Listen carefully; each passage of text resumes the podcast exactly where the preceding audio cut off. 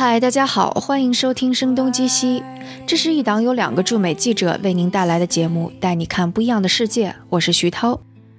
有听众朋友问，为什么我们在喜马拉雅上架的音频有时候会不见？那是因为现在敏感词汇还蛮匪夷所思的，例如经济危机之类的也是敏感词汇，所以就会被下架。所以还是推荐大家使用泛用型客户端，也可以使用喜马拉雅在美国的 Podcast 平台 Himalaya。网址是 himalaya.com，h i m a l a y a.com。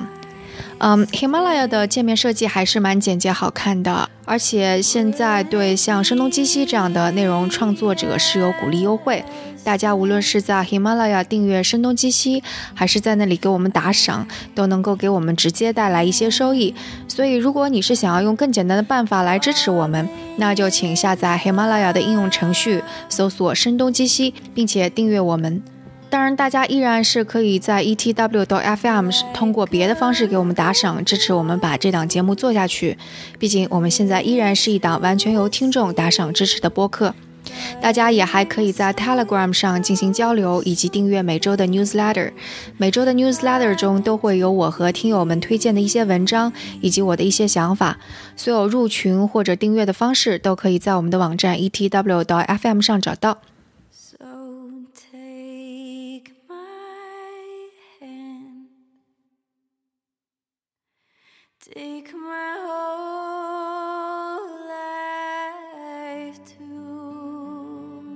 那大家听到的，我们放在片头的音乐，以及这段非常打动人心的声音，其实是电影《Crazy Rich Asians》中的一段音乐。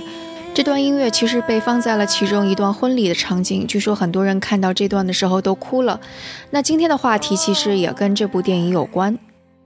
这部电影是今年八月十五日在美国上映的，票房也不错，也掀起了很多的讨论。那接下来会是在十一月末在中国大陆上映，中文名字应该是《疯狂的亚洲富人》或者是《摘金奇缘》。介于剧透的听众，也许可以把这一期的内容留到看过电影之后再听。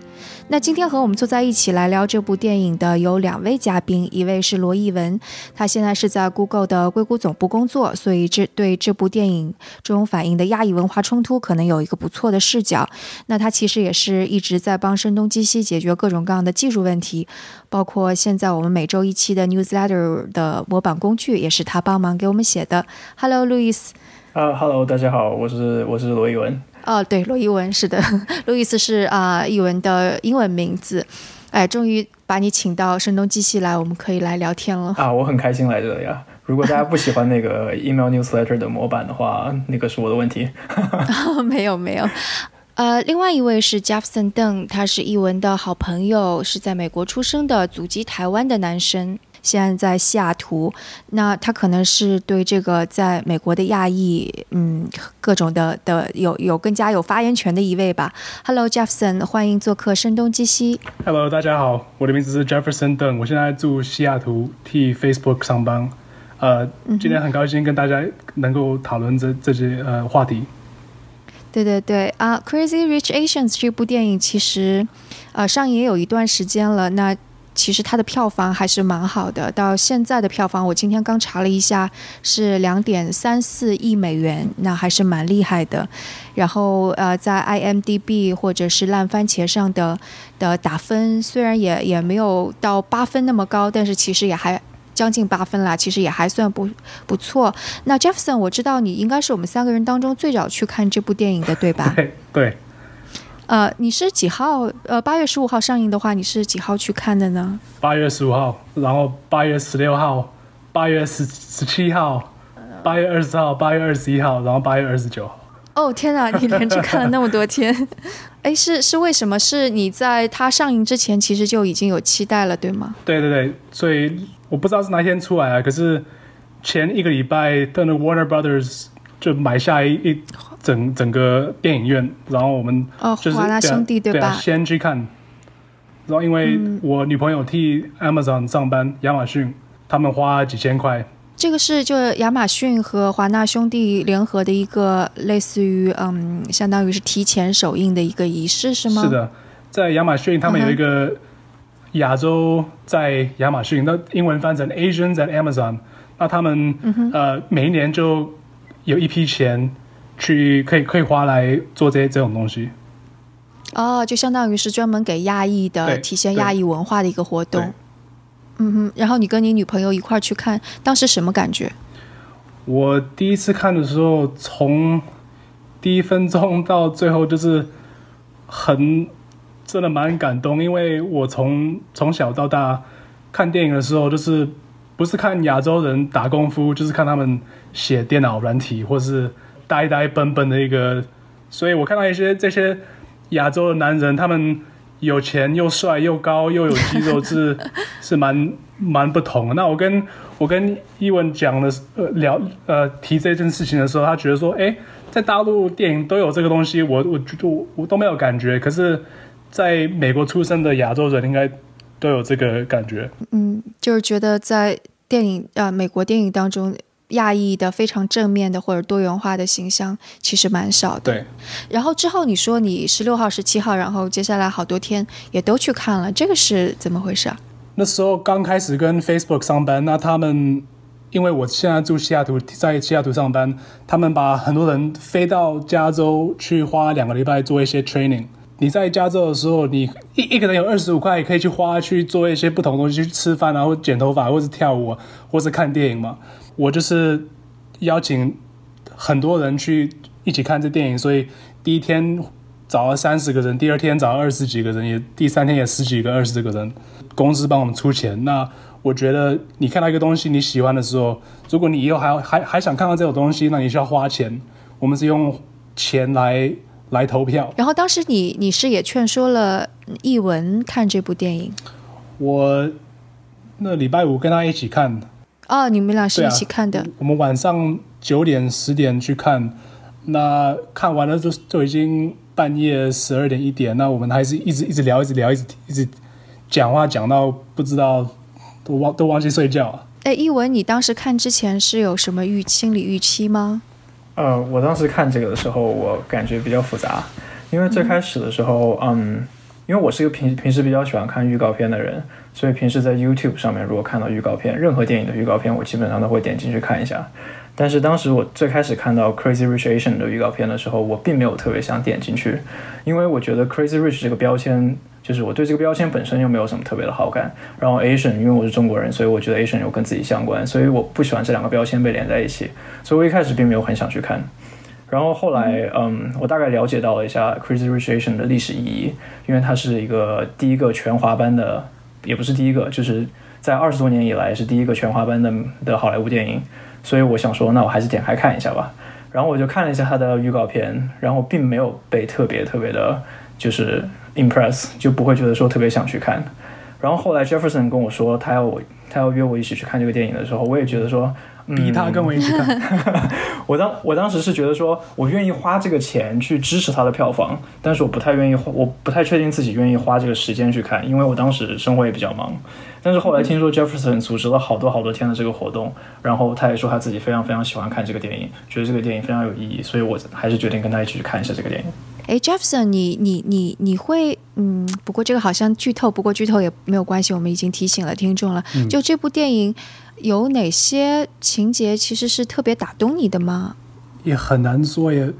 只是看到这些中国人、广东人做很平常的东西，我就我就很高很开很开心。不是因为他们很有钱，或是衣服都穿得很好，就是女主角是华裔美国人嘛，在她在纽约出生，然后中文也讲的不是特别好，然后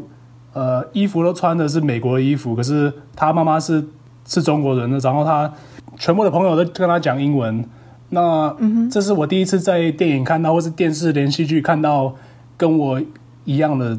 一样的人。对，其实我我当当时那个译文跟我说说你应该去看部这部电影的时候，我最开始的反应跟译文有点像吧，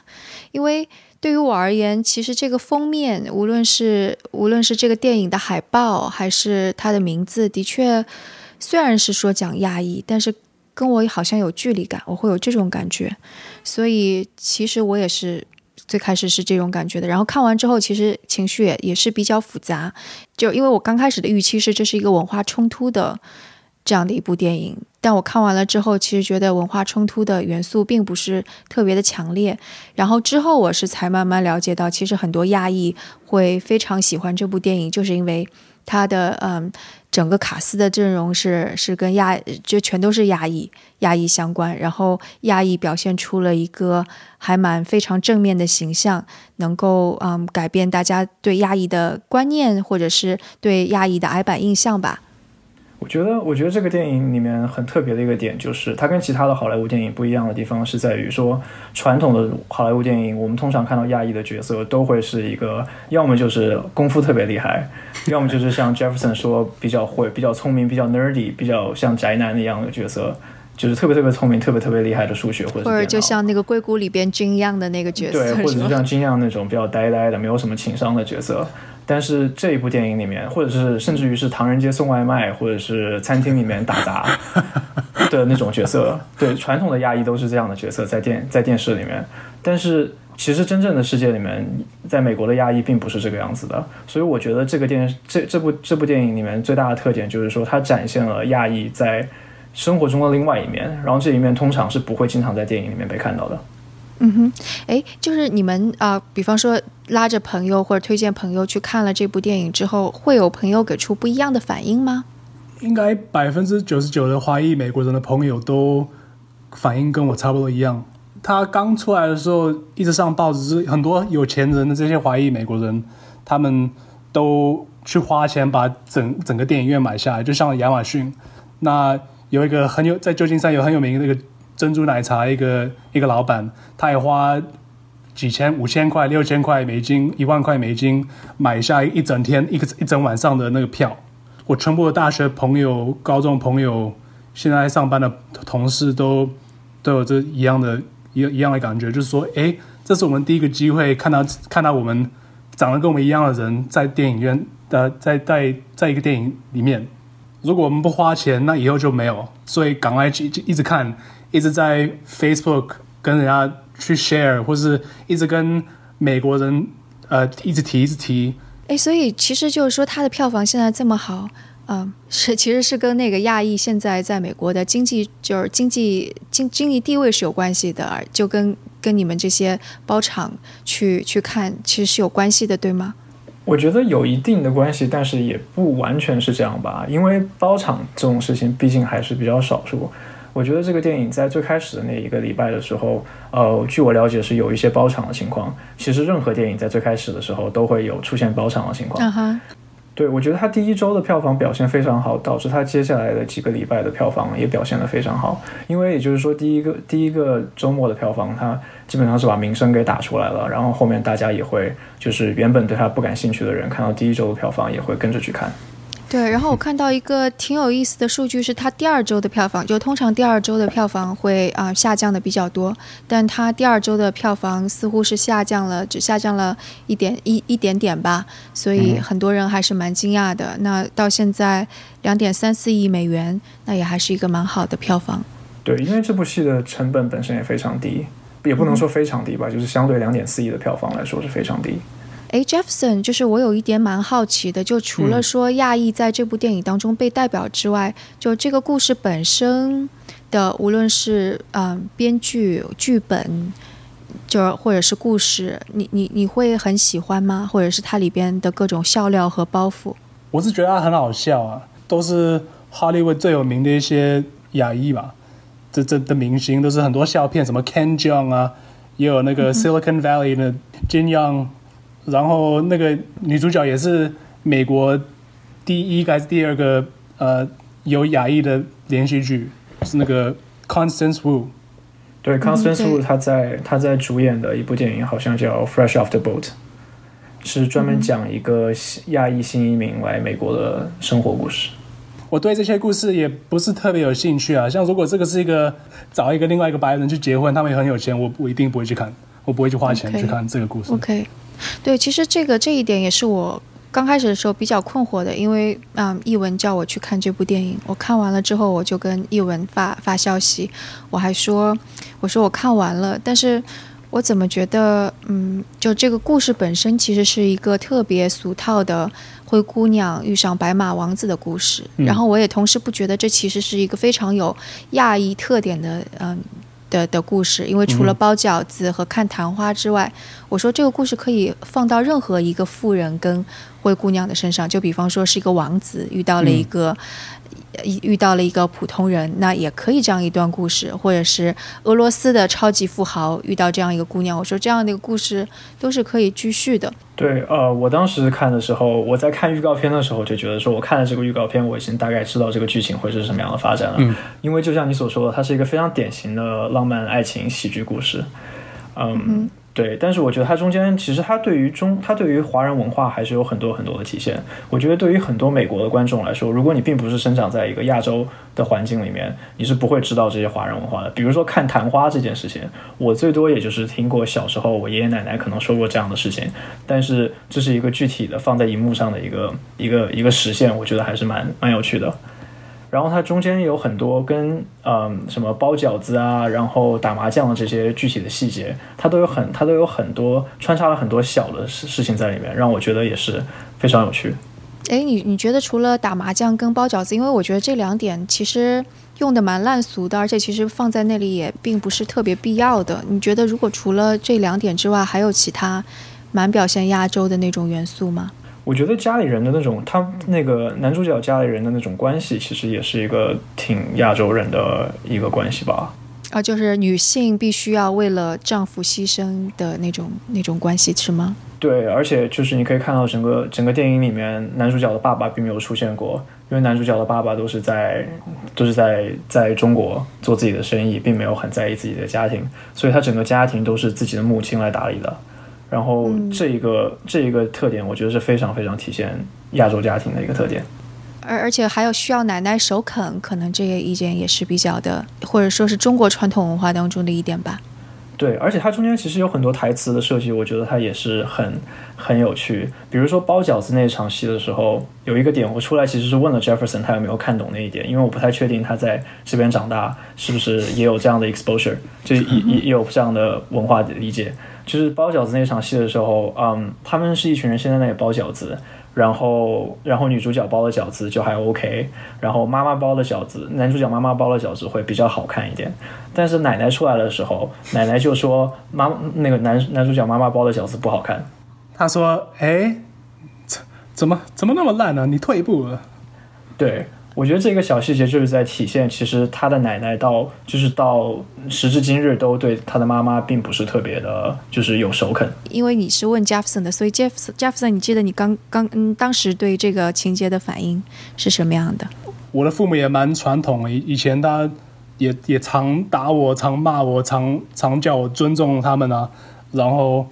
不管我做什么，他们一定会跟我讲说：“哎，你怎，你为什么做这这这么烂？你为什么做这么差？为什么考试考不好？为什么大学呃没有没有去上哈佛的？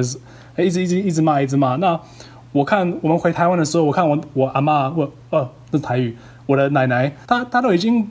七十几岁、八十岁，我妈已经快六十岁、六六十几岁，还还整天一直被骂，不听话、不尊重她妈妈，或是不乖啊。我觉得就是这种 disapprove 吧，英文来说的话就是 disapprove，呃，就是没有得到长辈的肯定，就感觉是那种媳妇永远都得不到、得不到婆婆的那种肯定的那种感觉。嗯，你这样一说，好像是我我我其实看了电影之后，这个细节我立刻就忘掉了。真奇怪，就可能太习以为常了吗？也许，但还有哪些细节你们会觉得还蛮亚洲的？呃，我觉得那个，我觉得一开始他最开始那几分钟有一有一个部分是，呃，是讲那个男主角和女主角在咖啡厅，然后被拍了照片，然后就发给了，然后那个照片就流传到他妈妈那里去，然后你当时的感觉是，当时看那个剧的感觉是，这个这整段剧情可能是发生在一个几天的时间段。可是它实际上整个剧情是发生在几分钟的时间里面。嗯，对，是。然后他当时的各种就是，我觉得他首先他画面做的特别好，他描述整个短信是怎么样从一个地方到从美国，然后传到新加坡，然后各种各样的一些视觉效果，我觉得都做得非常好。但是我觉得这个其实也是一个非常亚洲人的一件事情，因为我觉得就是呃，我们平时生活中大家可能都非常善于用手机短信去去来聊这些事情，然后。他妈妈那边在做一个本来在做一个很正常的事情，然后是通过一个阿姨来告诉他妈妈说，哦，你的儿子可能要带你一个女生去参加一个婚礼。我觉得这个这个这个这个事情是非常非常非常典型。嗯，难道在就是这种类似于用手机传递就发发消息，然后又类似于 gossip 八卦这样子的，难道在美国的环境当中没有吗？我自己的感觉好像这个并不是平时电影里面会看到或者电视里面会看到的一个情景。我不知道 Jefferson 你会怎么觉得？嗯，我同意。OK，哎，那 Jefferson 你会有哪些细节你会觉得还蛮亚洲的？就除了刚刚一文说的那些，我觉得那个美女的老老公，他名字是 Michael，他也蛮成功的，他自己开呃一家公司，然后他们上市也很有钱。可是跟其他的人比，他这个 Crazy Rich Asian 这个这个家庭比，他他真的没有钱。然后大家都看不起他，因为他不是。呃，怎么说？有有血血血血缘关系，血缘关关对，血缘关系哈。他永远都不会，呃，就不会当自己的人，嗯，不会得到认可啊。这一点，这点我好像感受的也不那么深。其实是不是感觉就，因为因为我觉得大陆可能经经历过嗯很多的运动，所以其实很多传统文化也许在丢失了，所以可能反而我感受的没有那么深刻。嗯，不过我们回过头来说，其实一个蛮重要的，因为你说，之所以那么多亚裔会愿意去包场，并且不断的去宣传，是因为全卡司，呃，就全亚裔卡司这个事情，因为这一次所有的演员几乎全都是亚裔啊。我当时其实是不理解这件事情的，就为什么全亚裔的卡司这么重要。后来我是看到了一篇文章，嗯，那个人他还蛮厉害的，应他应该是 KPCB 的一个投资人，然后之前也是在。一些创业公司创业成功，哎，我怎么找不到那个？我记在哪？等等啊，他叫 Eric Feng，他是他之前是 Flip Flipboard 之前的 CTO，也是那个 Hulu 之前的那个 Founding CTO，是蛮厉害的了。他就说他在两年前其实有跟这个编剧还有这个嗯。这个这个剧本的写作者，他他们有聊这个事情，然后当时这两个人他们就其实是面临了一个抉择，是上 Netflix 还是还是说真的像传统的上电影大荧幕？那上 Netflix 可能会比较容易一些，因为这样子有钱又没有票房压力。但他们就是想到说，我想要。就是用更加传统的方式获得好莱坞的认可吧，所以他们就走了更加难的这条道路。然后后来这个 Eric 在跟呃华纳兄弟在聊的时候，就发现这个真的是非常惊险的一件事情，因为在这个 Crazy Rich Asians 在上映之前，其实有一堆的跟亚裔相关的。Project 的的节目正在还正在可能要经经过审核，然后看是不是能够去上。所以如果他们获得了票房的成功，那这样一大批的和亚裔有关的题材的电影就能够上映。但如果这个票房不行的话，那可能一大批的跟亚裔相关的都会被砍掉。就我我就才意识到啊，原来亚裔被代表这件事情是是还蛮重要的。就重要的意义就在于说，这个题材它甚至可以代表了一类的题材。我觉得这个电影主角比较主角主要的一个意义在于说，它让华人的面孔在好莱坞电影里面变成一个主流角色，它让它这件事情变成一个常态。就是你不会觉得说一个华人出现在一个电影里面当担当一个电影的主角是一件很奇怪的事情，因为因为华人已经拍出了，就是亚裔相关的华人已经拍出了这样的一部电影。如果你仔细看，这个整整部电影只有两三个美国人，呃，穿内衣的一个模特，然后一个拉小提琴的人一起唱歌，一个一个美国人，他全部都是中国人。那你一看到他，觉得说，诶，他怎么跑跑到新加坡？觉得这很奇怪。我觉得他们故意这样放，所以其他的电影看到一个大部分都是美国人，一个中国人，一定会就是仔细看这中国人，诶，这个人奇怪，他不是。他不是我们的人，他是一个看起来怪怪的一个人。那为什么在为为什么有这个人？好吧，这个细节我也没有注意到。一文，你有注意到吗？呃，Jefferson 这个地方说的是说，在这个整个剧里面是你说的美国人是白人吗？对。OK，所以你说的是说，在整个剧里面，呃，有只有几个镜头是里面出现了白人的，对然后白人的出现在这个这部剧里面反而变成了一部很奇怪的事情，变成一个很奇怪的事情，而不像通常我们在一个美剧或者是美国电影里面看到亚洲人是一个很奇怪的事情。对啊，英英文叫 tokenization，你知道怎么帮我翻吗？不知道，uh, you when like in America, when a group of white people hang out with each other, they have like one friend. They'll call them the token Asian friend or the token black friend. You you have a token black friend or token Asian friend, so because you can collect them into your pocket as like like a playing card or like a collectible model of something. 呃，OK， It's 这个 you you yeah you welcome you collect you have this person this token just for the sake of their race or their identity. So I am friends with this person just because he is Asian or just because he's a black person 我 or 明白。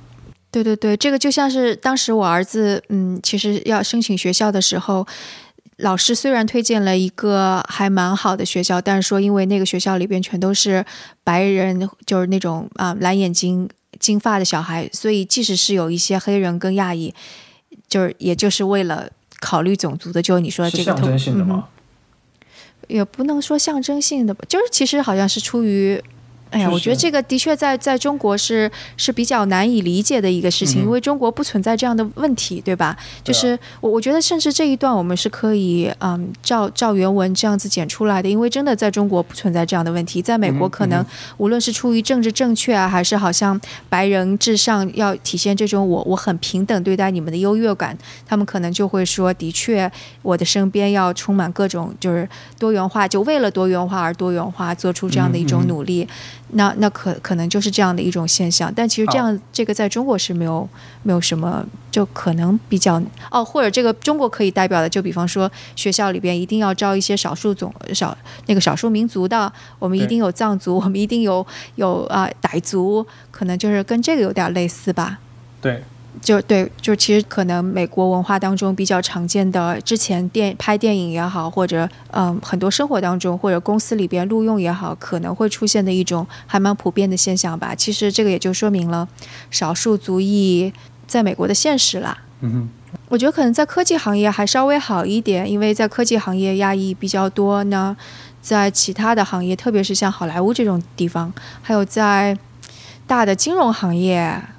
我觉得亚裔可能就还真的蛮少的。对啊，如果我在高中跟我我妈讲说我想去拍电影，她她会她会把我踢出去。就是就是因为亚裔的父母其实一般是不太允许小孩子去拍电影的，是吗？呃，也就是说，如果一个小孩子想想做一个东西，如果不不能赚钱啊，或是不能不是不是当一个医生啊，或是一个律师，那就就就不用不用提了。对，说到这个地方，其实有、我后来在 Twitter 上看到一个笑话，他是说，他其实是很短的一句，他说，呃，《Crazy Rich Asian》这部电影在烂番茄上拿了九十二分的分数，在别的地方这可能是一个 A 减，就是 A minus，但是在一个中国的家庭里面，这是一个 F，这是一个 fail 不及格的一个成绩。哦，好吧，对，这是一个很自嘲的一个笑话，就是大概是在说中国的家长或者是亚裔的家长，通常对自己的小朋友要求特别特别高，所以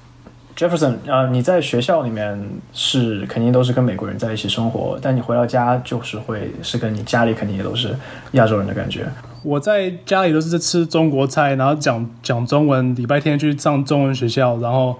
在在家里都是也整天都是专心考一百分，考考大学。那我我六年级就开始读 SAT，读六年才去考，啊，六年级就开始对考，六年级就开始背 SAT。背单词了。哦天哪，我这个也不是也不是很特别，我很多朋友都这样子。那在家里我就哎，觉得，白人朋友就不会这样子是吗？对啊，白人朋友在外面玩啊。我在家里的时候都是需要很很听话、很很乖。那虽然虽然我不是一个很乖的小孩子，我还是如果不听话会被被打、会被骂。那我觉得在美国，你要成功，他们他们不要一个人只会听话，只会只会跟别人。他们他们想你你要在美国成功，一定要就是有自己的想法，自己的呃这个 confidence，你你想做什么就做什么。可是这种我自信哈。对啊，对对啊。可是我在家里就是，如果我我想这样子，我我都被打会被骂，所以我我到现在还是有点困难。在在社会上班。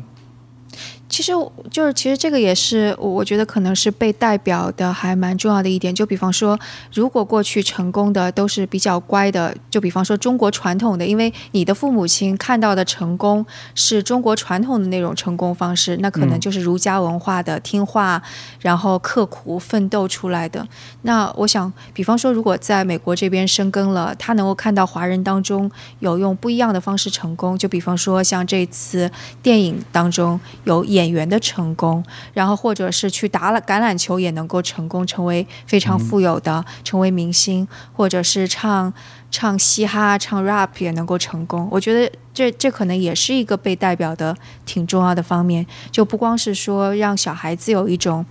嗯，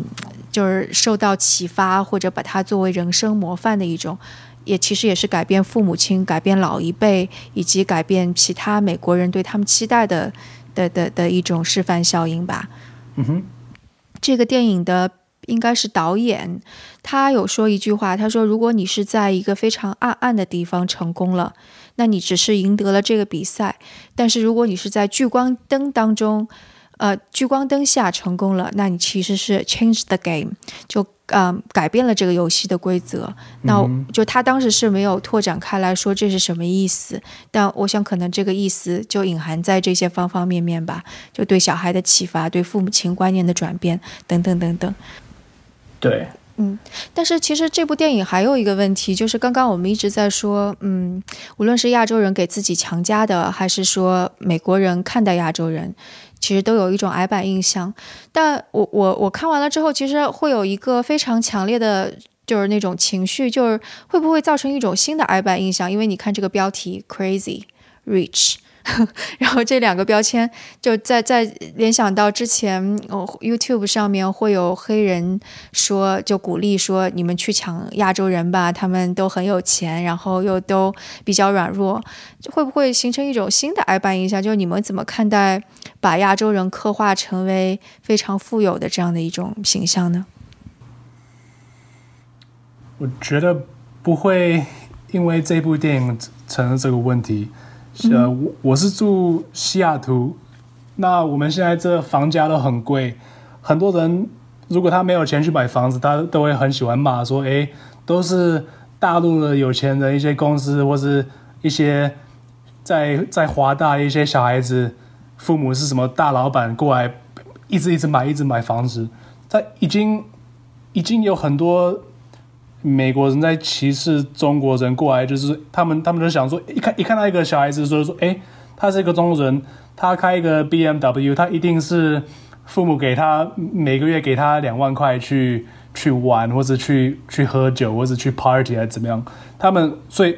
这个已经有这个问题，这不是不是每个人都有这个想法，可是有一些人会觉得亚洲人都已经是一个 crazy rich Asian，不不是。不是因为这个这部电影，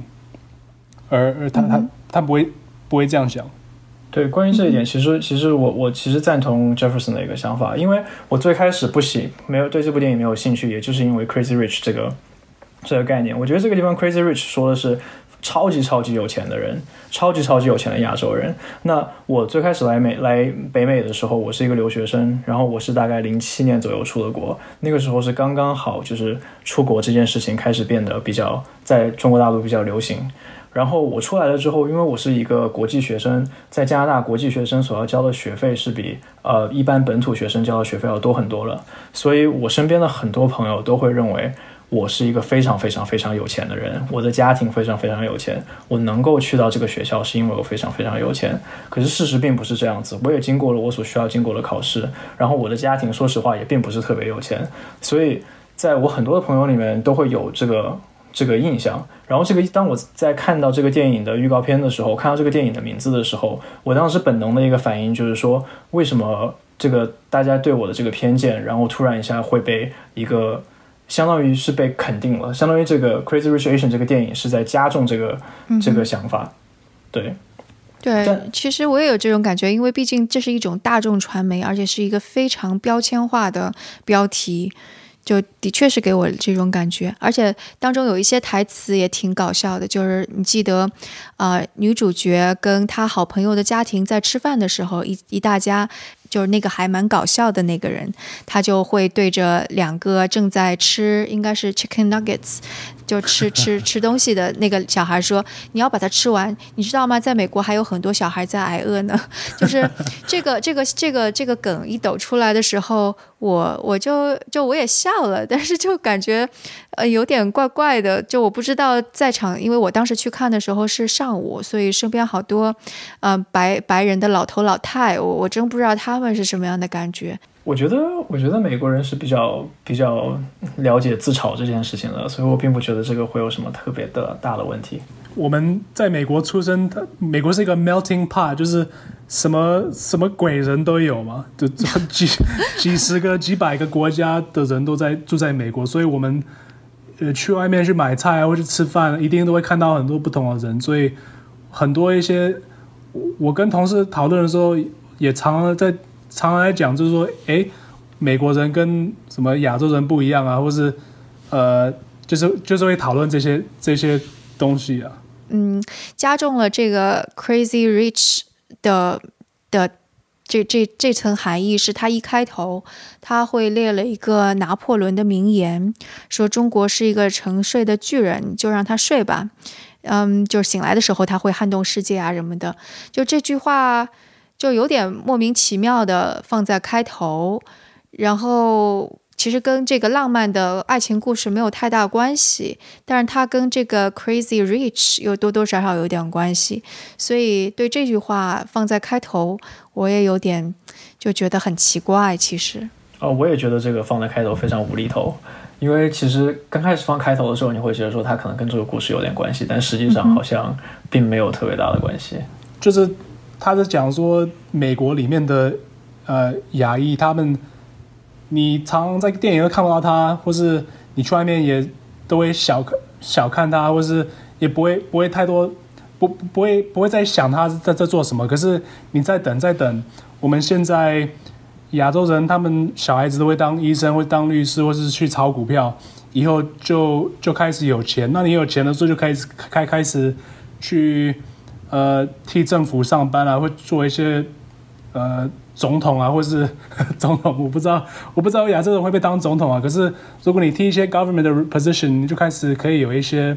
呃真正的 influence。我觉得中国人、亚洲人跟犹太人的那个呃情绪一样，但是就其实这个也是比较 tricky 的地方。就比方说，你看标题，就甚至是无论是编辑、编剧还是导演，都会强调这是代表整个亚裔的。但你看这第一句话讲的是中国，然后整个的主角几乎都是华裔，然后几乎所有的稍微有点角色的二号、三号、四号、五号，几乎都是东亚的面孔。我们且不说他是。华裔的面孔吧，就至少是东亚的面孔，所以这也是让我觉得，就是当然不光是我了，就包括在新加坡上映的时候，很很多新加新加坡的少数族裔，或者是在那个美国的。一些亚裔的少数族裔，其实也都是觉得挺不舒服的一件事情。呃，我看完这个电影的时候，当时我也有过这样的感觉，因为我觉得这个这个这个电影它虽然有 Asians 这个名字在里面，但是我觉得它并没有特别好的代表 Asian 这个词，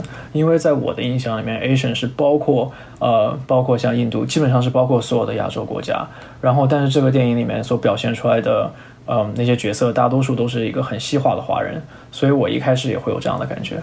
对，你看那些印度人都是都是 工人，都是佣人啊，保安。对啊，保安。嗯哼，帮你停停车这些人啊。对对对，而且也是挺 stereotype 的吧，蛮矮板印象的。就比方说，我们会认为印度会说是红头阿三，就是很很之前很，但在在这个电影里边，真的是以红头阿三的形象出现的。对啊，然后看到那些。保安他他们就觉得哦，好好恐怖，好怕这些 这些怪人怪物。对啊，对啊。哎，对了，就是跟你一块去看电影或者你组织的人当中，会有印度人啊，或者是亚洲的其他族裔的少数族裔的人吗？是是有一些印度人，可是我觉得也是比较少，因为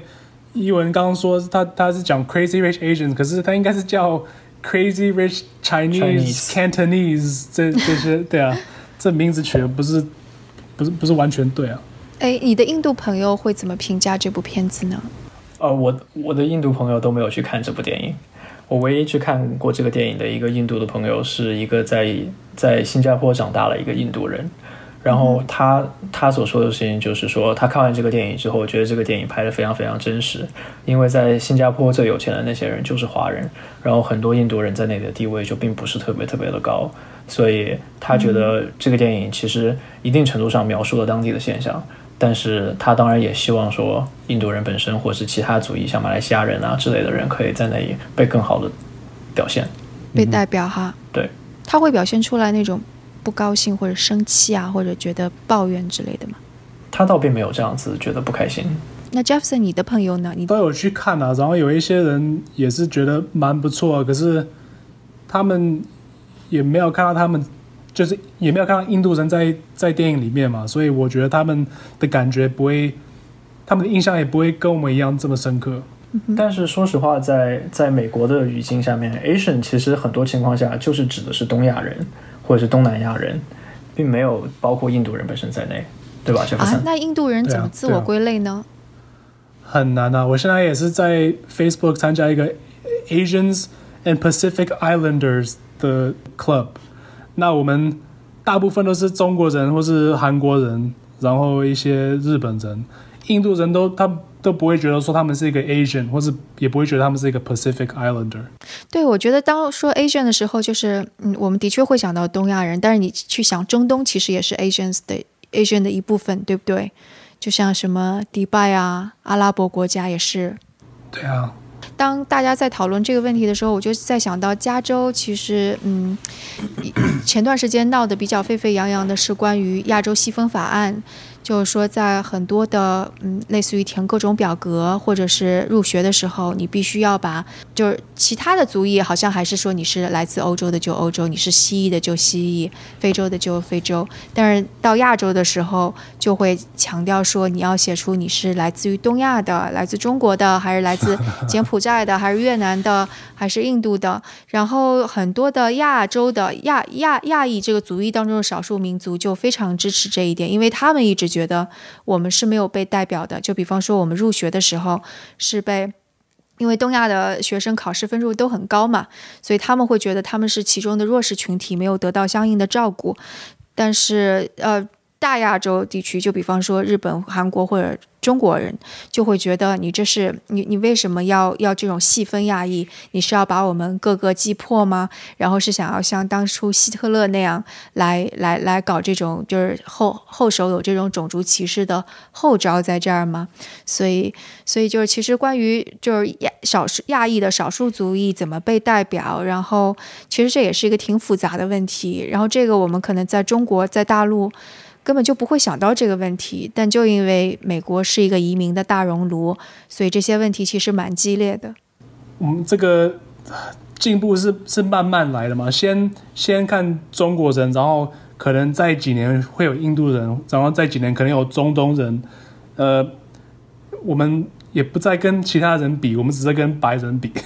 少数民族是是朋友。我觉得，我觉得《Crazy Rich Asian》这个电影，它的名字里面因为有 Asian 这个词，所以大家对这个词有很高很高的期待。他们会觉得说这个词应该要代表所有算得上 Asian 的人。可是通常你不会对其他的电影有这样子的有这样的想法，就你不会对其他的电影有所有的期待。就比如说我们看最近上映的《黑豹》，就是《Black Panther》这部电影，我觉得它里面讲述的一个故事是一个虚构的国家，我看到。我并不认为每一个黑人看到这个电影的时候都会觉得说他没有代表我，他们并不会觉得说这个讲的不是我国家的事情，或者说这个里面的人不是坦桑尼亚或者是埃塞俄比亚的人，所以我不知道为什么大家对 Asian 就是 Crazy Rich Asian 会有这样的期待，然后反而会产生一些反感，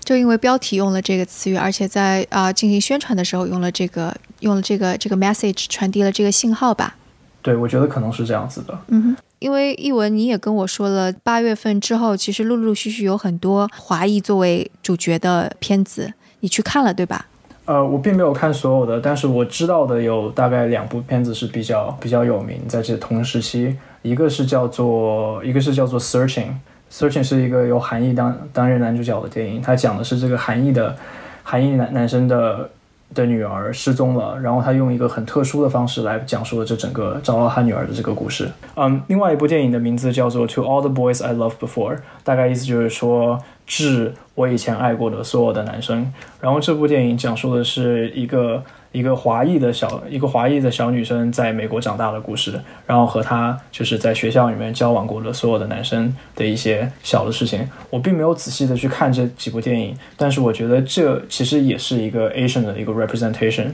因为我觉得只要华人能够在，只要亚裔或者是华人能够在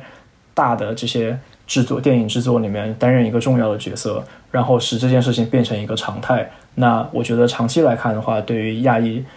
或者是亚洲人在美国的社会地位上来说是有好处的。而且我看了一下，好像接下来还蛮多亚裔会担当主角的，就包括迪士尼的那个花木兰。花木兰是刘亦菲。对对对对，刘亦菲主演的。然后。Netflix 和 Netflix 应该也会有一个系列剧，有不止一个吧？就 Netflix 跟 Amazon 他们的自制剧好像都会有亚裔在里边担当主角的。然后还有一个特别搞笑的是，电影名字叫做 Singles Day，就光棍节。我不知道这部电影是讲什么的，但但也是讲述亚裔文化的吧。我觉得这些都是好的现象。对对对，我我觉得其实也并不一定说你每次上映都要去宣传说亚裔被代表或者怎么样，或者像这一次的这部电影一样。但只要有亚裔不断不断的出现，我觉得这就是一个很好的事情。对，同时我觉得理解《Crazy Rich Asian》这部电影里面有一个很重要的点就是。嗯，这部电影它是一个好莱坞电影，它面向的大多数的其实还是在美国本土的 Asians。那其实如果你仔细想一想，这些亚裔人群在在美国长大的一个环境，我相信 Jefferson 也是这样子。在一个传统的华人眼中，因为他们是因为这些这些美国长大的这些亚裔，他们都是接受美国的熏陶、美国文化的熏陶，他们都是读美国的学校，然后说的也是一口流利的英文，所以在很多传统华人的眼中，他们其实是一个西方人。在《Crazy Rich Asian》里面，中间有一个有一个梗是叫做“他们都是香蕉”，嗯哼，因为香蕉是表皮是黄色的，里面实际上是白色的。但是同时，如果你把你从一个西方人的角度来想这个问题的话，这些像 Jefferson 这样子在美国长大的亚洲人，他们其实对于西方人来说他们是华人。所以其实如果你仔细这样一想的话，像 Jefferson 这样的华人在美国长大的华人或者是亚裔。他们其实是处在一个很尴尬的一个状态。对我，我在理解这个问题的时候，我也在想，就是为什么 Jefferson 会这么激动？其实这可能某种程度上就是找一个身份认同的的的的方式吧。因为可能对于在大陆生长的人，就像我跟译文，可能。因为一直在看这一类的片子，所以并不觉得这个有多稀奇。对。然后，甚至我们也是可以自然而然的接受好莱坞全都是金发碧眼也好，怎么样也好，因为我们就知道这是一个跟我们文化有差距的另外一种文化。但可能对于 Jefferson 而言，他就需要有，就是这两种文化都对他而言是很重要的，所以他需要有某种方式把这两种东西融合在一起。就我非常能够理解这种定位，因为。我的 我儿子可能他的长大的环境应该就会像 Jefferson 一样，那他必然也会面临着一种身份认同的问题。那能够代表他这样子黄皮肤又成功，或者在各方面就各个领域都能有代表的，那对于他而言是一个更加好的一种呃成长环境吧。我回台湾或是回大陆，一打开嘴巴，人家知道我是美国人，我不是从那边来的。你你呃，你说台湾话，别人就也会听出来说你是从美国回来的，是吗？一看到我，我不知道是不是我的我的个子，或是我我的衣服，或是我的我的口音，还是怎么样？他们一一看到我都知道我不是不是中国人，不是台台不是台湾人，不是他不是他们的人。那我在美国，不管我英文讲的多好，还是会有同事说：“哎，Jefferson，你英文真的讲的非常不错哦。”好像 这蛮蛮厉害的，我就觉得说，哎，对啊，我我从小到大的一直讲英文，为什么为什么为什么你要这样跟我讲？我到底是可以去哪里才可以回家？我我是我是哪里的人？嗯，对，我还在 Twitter 上面还看到了一一一连串的推，好像译文也看到了那个是吧？就有一个人他发推说，我五六呃，他说我大概五六岁的时候，父亲在我心目当中的形象是一个很伟大的形象，我特别喜欢他做的便当怎么怎么样的。然后等到呃三四年级的时候，我父亲送便当到学校里边去，然后同学们都嘲笑我，然后说我。吃的东西跟他们不一样。他说我就很难过，再也不希望我父亲，嗯，到学校里了。然后他几年级的时候又看了什么什么？对，呃，我当时是我是在看完这部电影的第二天，就是相当于是他的 opening weekend，就是第一个周末看到的这一个、这一个一系列的一系列的 tweet。然后我当时看到的时候也感也是非常非常的感动，因为它里面其实很多东西是你可以，就是你在大陆长大的中国人，你也是可以能够感同身受的。因为我相信很多小朋友就是在长大的时候，总会有那么一两个瞬间是觉得自己的家里人可能是丢脸的。比如说今天可能是爷爷来给你送个什么东西，你的你班里会有同学嘲笑你的爷爷说穿衣服很破，或者是怎么样子，或者说会说你你们家是农村来的，所以你们家有特殊的口音。其实同样的事情也是会发生在美国。然后像你刚刚说的这个这一串的 tweet 里面，他就特别强调了这一点。发这个 tweet 的女生说，当她在八岁的时候，嗯，她的三年级的班级，我就是点了叫了中国的外卖，然后是他的爸爸来送送的这个外卖。然后他当时看到自己的爸爸出现在学校的时候，特别特别高兴，因为他觉得他他爸爸就是他的英雄。然后，但是可是其他的同学并没有觉得他的爸爸特别酷，因为他们。发现他爸爸说着不一样的口音，然后长得不一样，所以他们会嘲笑他。然后在那一瞬间，用他的原话说是 “You don't want to be Chinese anymore”，就是你不再想当一个中国人，因为你觉得你自己因为中国人的身份而被人嘲笑。嗯哼。然后他后面还说到，你九岁的时候，你参加了一个芭蕾的夏令营，然后有一些人说，另外一些女孩恨你，因为他们认为你的眼睛是非常的丑，然后你就觉得很受伤。一点都不喜欢你的亚洲面孔，你不希望你是个中国人。你十六岁的时候，那个是一个圣诞节。十六岁的时候是 Halloween，呃，不不，万圣节。对对对，十十六岁的时候是万圣节。然后有两个学生到班级的时候穿的居然是亚洲游客的这种 costume 的的装扮，他们。把他们的眼睛给用胶带贴出来，然后把眼睛弄小。你的老师问你说：“你你会不会觉得这个很冒犯？”的你说没有。然后你还跟其他的朋友一起笑，你不希望自己看起来好像特别的假正经吧，或者什么的。然后你那时候也不希望，再也不希望你是个中国人。在高中、大学也也有时候会这样觉得，说 “I 我 I don't want to be Chinese”。如果如果做一个东西做得好，就说：“哎，对啊，你。”因为你是一个中国人，一定一定你很用功啊，所以你当然可以把这个很很容易成功啊。那如果做不好，人家就说哈哈，你是一个中国人，你打球打得不好，或是你当然不能呃，对啊，不能做这些东这某些东西，因为你是一个亚洲人。那都小孩子都蛮坏心的，到这二十几岁才开始说，哎，真的我我是一个中国人，是真的有很多好处啊，我可以回台湾了，我。我在在家里可以吃不同的东西啊，我我不会像很多美国人不敢吃一些好好吃的东西啊。到到现在二十几岁、三十几岁才才才觉得说，哎，两个世界都可以偷偷进去，偷偷去捧场一下。对啊，我我觉得其实这应该是一个非常自豪的一种多元文化，就是特别是像美国这样一个特别崇尚多元文化的国家。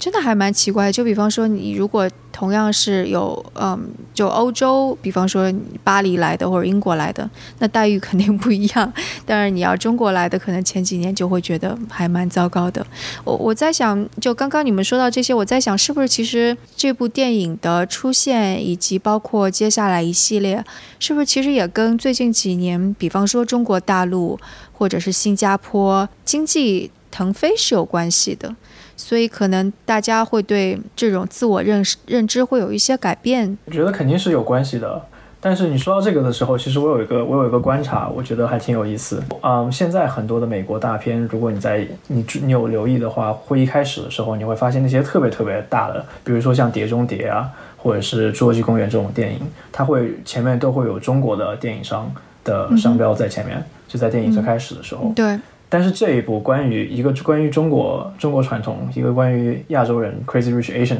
的这个电影，它是没有任何对对对，我也发现了，我发现了，对对对，这是为什么？啊，这个我不太知道。我的看法是中国会贴牌的电影，或者是会会出资支持的电影，都是那些会在国内卖的比较好的电影。就比如说那些爆米花大片。OK。Crazy Rich Asian 这个电影，它无论是题材还是剧情，我都会觉得说它在中国其实不会太有市场。然后，所以最近听说它要在国内上映，我其实还比较惊，就是惊讶。最开始的时候，我还听说说它不会在中国上映。而且还有限制，就是因为每年我们可以引进的电影，西方电影的数量有限嘛，所以是不是应该花一个名额在这部电影上面？可能加上它的题材，可能对于中国观众又不是特别感兴趣，所以这个方面我原先是考虑说它可能不会出现在中国。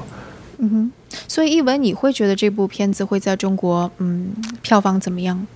我会觉得这部电影在中国的票房可能不会特别好，因为大多数的大多数的观众，中国观众是不会能够理解这种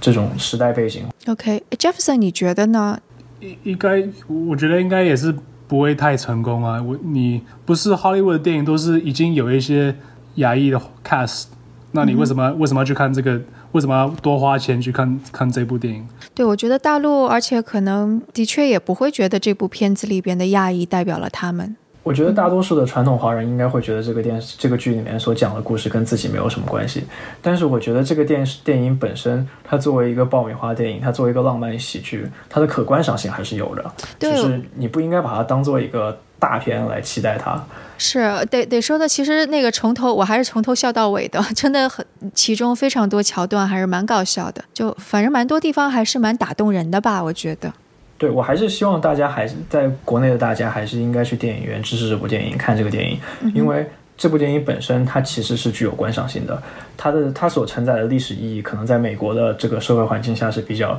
比较明确，在中国的那个社会环境里面，或者甚至在很多亚洲的地方的社会环境里面，可能并没有那么大的意义。但是我觉得这跟这个电影本身是没有太大关系，这个电影本身它还是值得看的。对对对，这部电影可能本身的感觉就会像是你去看一个什么呃《风月俏佳人》啊，或者是《诺丁山》啊，是这一类的这种爱情浪漫爱情故事差不多吧。就抱着这种心态，你应该还是会收获很多感动和嗯和笑和笑声，就是反正还蛮搞笑的吧。对，而且你如果愿意花看电影的钱去支持一个全部是白人演的电影，为什么不愿意花钱去看一个全部是亚洲人演的电影呢？对哈，你这个理由非常的好。那好，那那今天的节目就是也聊了这么久了，我们差不多就到这里吧。我想可能基本上给我们的听众传递出的信息就是，这部电影其实有很多背景。可以帮助你去了解说为什么这部电影在美国的票房会这么热卖，然后我们也估计说可能在中国的票房未必那么好，但是我们依然鼓励大家去看这部电影，因为它能够一方面能够一方面提的确是你可以看一个非常浪漫的轻喜剧，然后你也会笑得很开心，然后另外一方面其实也能够多多少少帮助你了解说华裔在美国或者在新加坡。呃，是什么样的一个状况？其实是还是跟中国大陆是蛮不一样的一个情况的。那也是拓展我们，嗯，更更更多的理解的一一个方式吧，对吧？对，我觉得，我觉得大家可以持一个开放的心态来看这个电影，把它当做一个爆米花喜剧来看，然后同时了解一下它的相关背景，所以可能会更加享受这个电影。嗯哼，对的，对的。那好，那今天非常感谢伊文和 Jefferson 做客我们声东击西。谢谢你邀请我们来声东击西。谢谢。那今天的节目就到这里。大家如果关于这期节目有什么想法，可以给我们写邮件，或者在 Telegram 群中进行讨论。大家也别忘了在喜马拉雅应用程序上订阅我们，或者在里面给我们打赏。更多支持我们的方法以及更多找到我们的方式，在我们的网站 etw.fm 上都有。那我们下次节目再见。